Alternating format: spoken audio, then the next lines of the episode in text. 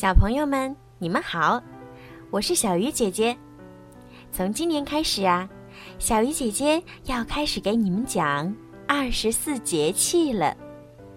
我会按照每个月份对应的节气讲给你们听，希望可以通过小鱼姐姐的讲解，让你们了解二十四节气，也让你们知道，在一年当中都有什么样的日子，什么样的习俗。也希望能够通过小鱼姐姐讲二十四节气，增加你们全新的知识领域。好了，我们开始吧。十五夜望月寄杜郎中，唐代，王建。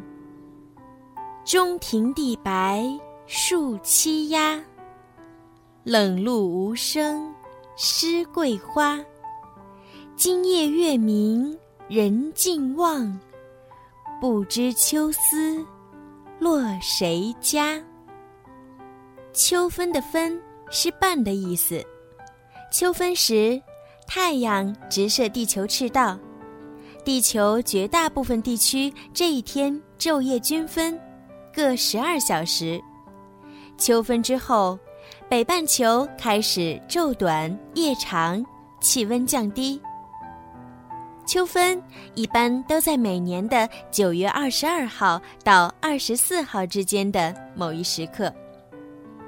柿子熟了，兰兰家的柿子熟了，像一个个小红灯笼。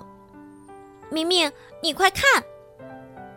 兰兰指着柿子树，悄悄地对明明说：“原来有一只喜鹊停在枝头吃柿子呢，真有趣。”秋分三候：初候，雷始收声；二候。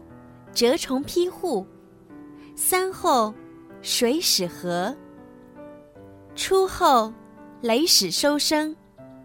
古人认为雷是因为阳光盛而发生。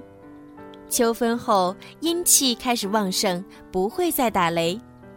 事实上，秋冬季节天气干燥，打雷现象较少，但并不代表秋冬季节就不打雷。二后。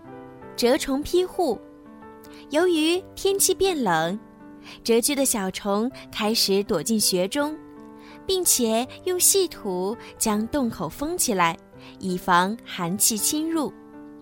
三后，水始和，由于降水量开始减少，加上天气干燥，水汽蒸发快，所以湖泊与河流中的水位下降。一些沼泽及水洼开始干涸。秋收，兰兰跟随爸爸来到田间，只见到处都是一片热火朝天的景象。农民们有的在收割高粱、玉米、向日葵，有的抓紧耕地，准备播种冬小麦和油菜。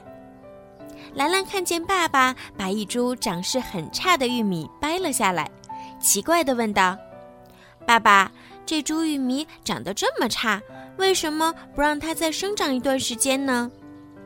爸爸说：“这个时候的庄稼，无论熟不熟，都得收割，否则啊，会影响后面的耕种。”哦，原来是这样啊！兰兰若有所思地点点头。祭月节，古时，秋分曾是传统的祭月节。据史书记载，早在周朝就有春分祭日、夏至祭地、秋分祭月、冬至祭天的习俗。其祭祀的场所分别叫做日坛、地坛、月坛、天坛。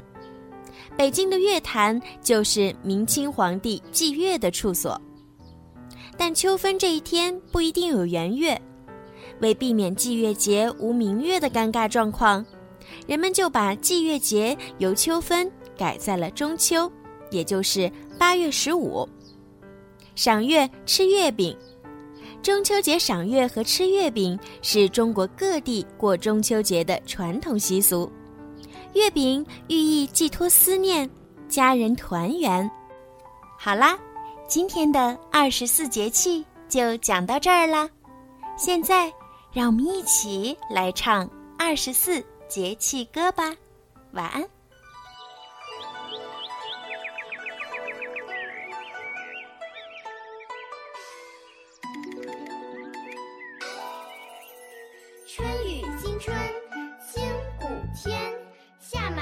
夏暑相连。